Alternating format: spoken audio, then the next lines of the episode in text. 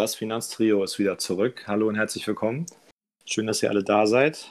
Das heutige Thema ist Nachhaltigkeit im Wertpapierhandel oder auch das grüne Depot, Fragezeichen, ja oder nein. Jeder hat dazu eigentlich so seine Meinung. Ich fange einfach mal mit, meiner an.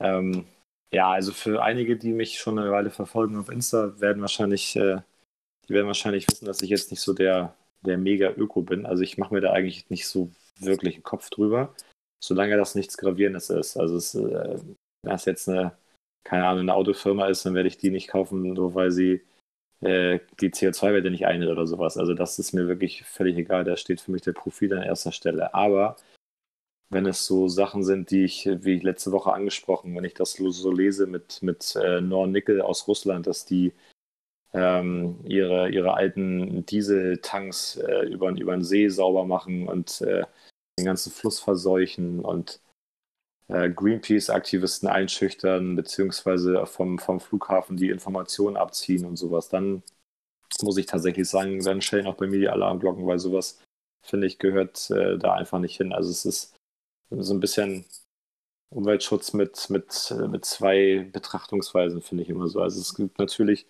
diese eine Geschichte mit, was ich eben angesprochen hatte, mit, mit CO2-Werten da und da. Und dann gibt es halt wirklich sowas, wo man wirklich ganz, ganz vorsätzlich einfach sagt, ja, pff, wir brauchen das als auch nicht äh, teuer entsorgen, sondern kippen das einfach in, in, in, den See, weil dann schillern die Farben so schön. Ähm, gefällt mir nicht so gut, muss ich ganz ehrlich gestehen. Äh, es gibt ja tatsächlich noch den einen oder anderen, äh, der die Aktie äh, kauft, mitunter sogar empfiehlt und äh, vorstellt. Ja, gut, muss letzten Endes jeder selber wissen. Ich würde es nicht machen. Ich fand es total großartig, dass ich auf die, auf die Story letzte Woche äh, sogar Rückmeldungen bekommen habe von, von Usern, die ihre, die ihre Position verkauft haben und die, die, die, äh, die Sparplanposition direkt gestrichen haben. Fand ich grandios, weil ich tatsächlich gar nicht äh, gedacht, dass ich das so damit erreichen kann, dass ich nur diesen, diesen Artikel poste. Äh, freut mich natürlich auf der einen Seite, dass es vielleicht dann doch ein paar Nachahmer findet, die diese Art von Machenschaften nicht unterstützen. Ähm, ja, ich möchte aber nochmal betonen, dass ich jetzt hier nicht der große ähm, Umweltschützer bin, der jetzt sagt, Leute, verkauft eure Aktien. Also wenn ihr, wenn euch das selber tatsächlich stört und ihr äh, das vielleicht gar nicht mitbekommen habt und durch mich dann vielleicht darauf aufmerksam geworden seid, dann ist das super, freue ich mich. Aber wenn ihr die Dinger jetzt äh, nur verkauft oder storniert oder stoppt, nur weil ich die doof finde, dann wäre es äh, der falsche Ansatz. Und äh, das möchte ich nochmal ganz kurz sagen. Auf jeden Fall, ähm, ja, was, was ist da für alle, die es nicht mitbekommen haben, was ist da genau passiert bei, bei Nordnickel? Also es geht äh, darum, dass sie im, im Mai diesen Jahres äh, gab es ein Problem, dass ein äh, Reaktor auf Stützen auf dem Permafrostboden in Sibirien ist abgesackt und äh, Kühlflüssigkeit ist ausgetreten. Da wurde erstmal so gar nicht reagiert und irgendwann, als dann mal die Medien weltweit darauf aufmerksam geworden sind, haben dann die Russen auch mal eingeräumt, ja, kann sein, dass da vielleicht ein Unfall passiert ist. Ähm, das hatte schon so, so einen faden Beigeschmack, weil einfach das wieder offensichtlich versucht worden ist zu vertuschen. Und äh, Jetzt im aktuellen Fall geht es äh, tatsächlich darum, dass äh, Flüssigkeit aus Abwasserrohren äh, direkt in, in Flüsse und Seen geleitet wurde, die äh, auftreten bei äh, Bergwerksaufbereitungsanlagen. Also da sind Kupfer- und Nickelbestände, Reste drin etc. Und äh, das ist alles giftige Schwermetallrückstände und die werden halt nicht, nicht aufbereitet, so wie sich das gehört, was natürlich auch entsprechend Geld kostet, sondern äh, die gehen direkt in Flüsse und Seen, die halt dann auch keinerlei Tierwelt mehr beherbergen können. Und der Schaden für die ganze Region ist halt einfach enorm. Und äh, Nornickel ist wohl tatsächlich in der Region so, dass das, das Umweltschwein Nummer eins, wenn man das den, den Medien so ein bisschen entnehmen kann. Und äh, insofern ist das für mich tatsächlich äh, kein Kauf, war es auch nicht und wird es jetzt auch tatsächlich nicht mehr sein. Also der Ruf ist hin. Ähm, ja, wie gesagt, also ich habe kein Problem damit, einen, äh, einen, Automobilhersteller zu kaufen. Ich habe auch kein Problem damit, äh, einen Flugzeughersteller zu kaufen oder eine, eine Kreuzfahrtbude, die mit ihrem Dampfer von, von A nach B fährt. weil das einfach durch die Entwicklung, die werden sowieso immer, immer schadstoffärmer und wenn die Landstrom benutzen, die Schiffe, ist das auch wieder eine andere Sache. Also das ist immer so, da kann man halt was machen. Das ist alles so ein bisschen ähm, ja, in der Hand der jeweiligen Betreiber, aber so das ist einfach purer Vorsatz. Also das ist so wie ein, weiß ich nicht, wie ein Kind auf die Straße schubsen. Das macht man einfach nicht. Das ist so ein bisschen, nee.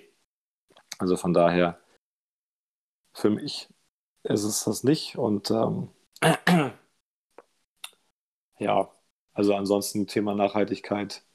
Ich gucke schon drauf, dass es, dass es wie gesagt nicht solche, nicht solche Umweltsünder sind, aber ich mache mir da jetzt auch nicht so einen Kopf, dass ich hier jedes Mal den grünen Daumen kriege für meine Depotposition.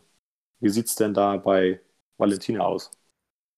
Ja, also ich bin ja nicht so in Einzelaktien drin, sondern ich investiere ja in ETFs und da ist es natürlich, finde ich, nochmal um einiges schwieriger, auf Nachhaltigkeit zu achten, weil man da einfach sehr viele Aktien und Unternehmen in einem äh, hat. Und ähm, ja, ich finde, Nachhaltigkeit ist grundsätzlich schon ein wichtiges Thema, aber irgendwie ist es ja doch relativ schwer umzusetzen, beziehungsweise ich denke, ähm, eben ein Problem ist halt schon mal, dass man also, dass jeder das anders definiert und was jetzt für mich vielleicht nachhaltig ist, ist für jemand anderen überhaupt nicht nachhaltig. Und äh, ja, da glaube ich, muss ja jeder für sich so einen Kompromiss finden. Ähm, ich meine, es gibt schon so Varianten auch von MSCI World zum Beispiel, die halt nachhaltig sind, wo dann ähm, bestimmte Unternehmen rausgeschmissen werden und äh, die restlichen bleiben dann sozusagen drin, die was die Nachhaltigkeitskriterien bestehen.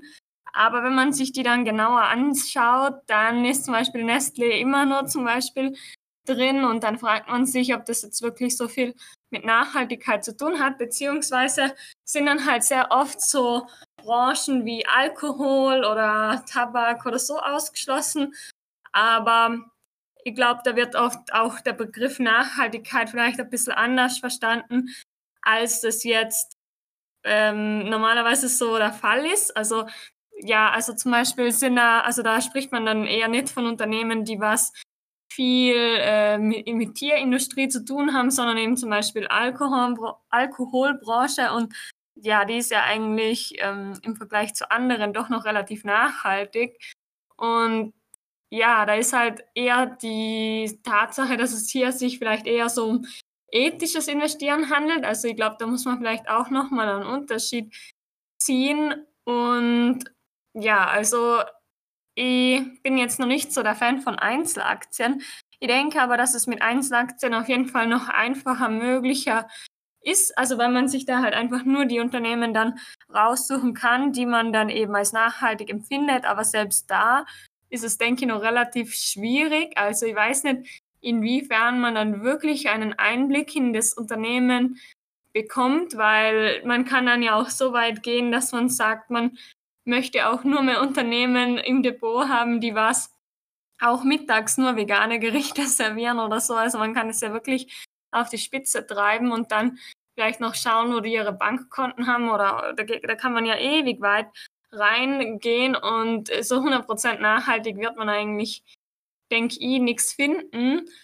Und ja, also ich denke, das ist schon relativ schwierig umzusetzen und ich muss da auch ehrlich zugeben, dass es mir da wichtiger ist, dass ich meine Diversifikation habe und ich möchte jetzt nicht nur, weil ich eben auf, Na also ich möchte jetzt wegen der Nachhaltigkeit nicht ähm, da groß an Rendite einbüßen, weil es ist halt doch dann auch ein großes Risiko, wenn ich mir jetzt nur, weiß ich nicht, fünf oder zehn Unternehmen raussuche und dann nur die bespare und nur in die investiere, weil sie für mich vielleicht die Nachhaltigkeitskriterien erfüllen, aber dann der ganze Rest nicht passt. Also ich glaube, das ist ähm, ja wirklich sehr schwierig möglich, aber ich denke trotzdem, dass wir wahrscheinlich generell oder uns insgesamt mehr die nachhaltige Entwicklung begeben werden. Und eigentlich ist es ja auch so, dass wir ja davon profitieren, wenn jetzt Leute eben von Unternehmen was kaufen, die jetzt zum Beispiel nicht so nachhaltig sind. Und wenn das sich aber alles so wandelt, dass halt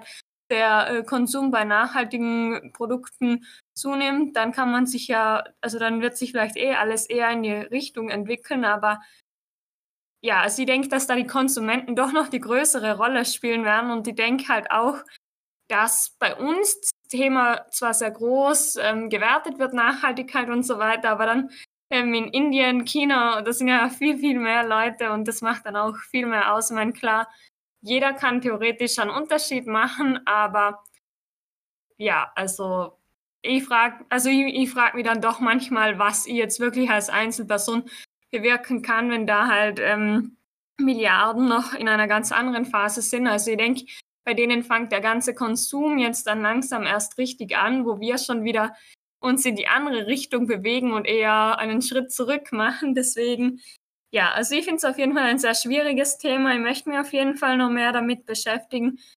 Aber ich glaube, dass da wirklich jeder für sich selber entscheiden möchte äh, oder sollte, wie weit er da auch wirklich gehen will bei dem Thema Nachhaltigkeit.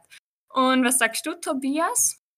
Genau, also ich bin prinzipiell auch der Meinung, dass der Konsum auf jeden Fall überwiegt von der Wichtigkeit. Und beim Thema Investieren habe ich auch keinen Fokus auf Konsum. Ich feiere aktuell die Dividendenstrategie, wie die meisten wissen. Und da versuche ich schon, nicht zwingend auf ja, umweltschädliche Unternehmen zu setzen. Als Beispiel natürlich Nornickel auch ähm, vom Florian gewählt. Und da gibt es auch die Galileo-Doku, die heißt Norilsk, die schmutzigste Stadt Russlands. Und da geht es eben genau um diesen Konzern, um diesen ja, russischen Bergbaukonzern. Ja, in 15 Minuten mit dem alles zusammengefasst, was man auch in den letzten Wochen und Tagen in den Medien gesehen hat. Thema ETFs, da versuche ich auch, aktuell bin ich da noch nicht investiert, aber würde mir gerne ein tesorierendes ETF-Portfolio aufbauen. Da würde ich aber ein ganz normales nehmen, also keine ESG-ETFs oder keine SRI-ETFs, weil ich das einfach nicht ja, ganz unterstützen kann. Das sind dann, wie gesagt, auch Positionen wie Nestle dabei oder Rocher auf den ersten Positionen oder vielleicht auch eine Procter Gamble, die trotzdem mit sehr, sehr viel Plastik sehr, sehr viel Müll erzeugen. Und auch das finde ich eben dann nicht ganz nachhaltig. Wenn man sich die ESG-Kriterien anschaut, die sind dann Environment, also Umwelt, Social und Governance, also Umwelt, Soziales und Aufsichtsstrukturen. Da geht es halt eigentlich ums Klima, es geht um die Mitarbeiter und es geht halt um Korruption. Ja, also da dürften dann im Grunde keine Emerging Markets Unternehmen drin sein, auch keine chinesischen, weil man hier eben eigentlich immer mit Korruptionsvorfällen rechnen muss. Ja, das Einzige, was man wirklich so beachten kann oder überwachen kann, ist wirklich das Klima. Und da bin ich mir auch nicht so sicher, ob das ganz klappt. Ich sehe gerade beim iShares MSCI World SRI haben wir auf Platz 2 Procter Gamble, auf Platz 4 Rocher und auf Platz 10 Tesla. Und die würde ich jetzt auch nicht unbedingt als nachhaltige Unternehmen dazu tun. Ja, ansonsten, ich versuche mich schon daran zu beteiligen. Also ich versuche mich an dem Trend zur Nachhaltigkeit zu beteiligen. Beispielsweise Moviasa, also ein Fischfangkonzern, der, die züchten Lachs und verkaufen den dann. Und ich denke einfach, dass die Leute immer mehr in Richtung weniger Fleisch gehen und dann vielleicht in Richtung Fisch oder generell ja komplett von Tieren Abstand halten. Aber da ist Fisch auf jeden Fall der nächste Schritt, deswegen versuche ich eben auch diese Trends aufzugreifen und da werde ich dann auch auf Movi Asta vermutlich demnächst irgendwie zugreifen. Ja, genau. Also sonst bin ich da ähnlich wie Flo. Also ich versuche absichtlich eben nicht dann in Konzerne zu investieren, wo man offensichtlich sieht, dass da irgendwas ähm, vor sich geht. Siehe Nestle, siehe eine Norris Nickel. Norris Nickel stand sogar mal auf meiner Watchlist, habe ich mich aber dann dagegen entschieden, obwohl alles passt. Die Werte sind wirklich top, aber ja, der Nachhaltigkeitseffekt ist trotzdem da. Und das könnte langfristig auch zum Problem werden, egal ob das jetzt in Russland tätig ist, das Unternehmen, oder in Europa. Ich glaube, das ist dann eher unwichtig langfristig. Deswegen bin ich der Meinung, dass man seine Mitte finden sollte, prinzipiell. Also man kann auch in ETFs investieren, ohne jetzt irgendwie Sorgen zu haben, von wegen, dass da nur Unternehmen drin sind, die nicht nachhaltig agieren. Und wenn wir uns die Performance mal anschauen, da sind wir beim MSCI World SRI, also beim nachhaltigen, in diesem Jahr mit 9% im Plus und beim normalen ETF mit 4%. Das muss aber nicht zwingend heißen, dass die Unternehmen hier im im MSCI World SRI besser gelaufen sind, sondern das kann auch einfach damit zu tun haben, dass viel, viel mehr Leute in diesen Nachhaltigkeitstrend investieren. aber das heißt halt nicht, dass langfristig auch die bessere Performance dabei rausschaut. Also da muss man ein bisschen drauf aufpassen. Ich glaube einfach, dass dieser Trend hier aktuell, dieser Nachhaltigkeitstrend sehr aufgegriffen wird von den meisten, vor allem von Anfängern und dass einfach jetzt viel Geld in diese ETFs fließt, obwohl die Performance von den Unternehmen selbst nicht ganz so rosig ist, wenn man sich die mal anschaut und mit zum Beispiel einer Amazon vergleicht, die eben nicht im MSCI World SRE drinnen ist. Also da würde ich ein bisschen aufpassen, warum die Performance eben so gut ist und was da eigentlich dahinter stecken kann. Genau, sonst einfach nicht in Dinge investieren, wo man ganz klar sieht, dass es nicht passt, unabhängig jetzt, ob, ob wir über Nachhaltigkeit sprechen oder nicht. Also das ist genauso wie bei Bilanzskandalen, da gab es ja vor ein paar Wochen ein Unternehmen, ich will es gar nicht genauer nennen und auch nicht genauer darauf eingehen, aber da war am Freitag, also vor dem Wochenende, klar, dass hier absichtlich Bilanzbetrug vorgefunden ist oder ja stattgefunden hat. Und da gab es dennoch halt noch Leute, die absichtlich dann rein investiert haben, weil sie meinte, das ist jetzt die Turnaround-Chance und ähnlich könnte es halt jetzt auch bei Nornickel passieren. Davon würde ich abraten. Das ist nie eine gute Idee, wenn man dann in so eine Abwärtsspirale hinein investiert, wie man auch bei einem Unternehmen mit W, über das wir heute nicht sprechen, ähm, gesehen hat. Ja, das war so mein Statement und ich würde sagen, der Florian kann auch gerne abschließen. Alles klar, dann mache ich jetzt das, äh, das Schlussplädoyer. Äh, ja, also fassen wir mal zusammen. Tobias achtet schon darauf, dass äh, sein Depot im Gleichgewicht bleibt. Valentina ist noch auf der ETF-Schiene gefangen und sagt sich ganz selbstbewusst, Hauptsache die Rendite stimmt. die Nachhaltigkeit kommt an zweiter Stelle. Genauso handhabe ich das tatsächlich auch. Also mir äh, gefällt der Gewinn ganz gut. Es sei denn, das sind richtige, richtige Umweltsünder am Werk. Ähm, also aller Non-Nickel etc. Bei Nestle bin ich ja immer so ein bisschen anderer Meinung. Also mir gefällt das Unternehmen ja tatsächlich immer noch ganz gut. Und ähm, ja, ich kann auch diesem ganzen Wasserverkauf irgendwie immer noch was Positives abgewinnen, weil die waren halt einfach so schlau und haben es privatisiert und verkauft. Jetzt kann jeder gerne auf mich eindreschen und sagen, du Schwein, Wasser gehört den Menschen und nicht einem Unternehmen, aber letzten Endes hat alles seine, seinen Preis auf der Welt und die waren einfach so clever und haben es von vornherein etikettiert.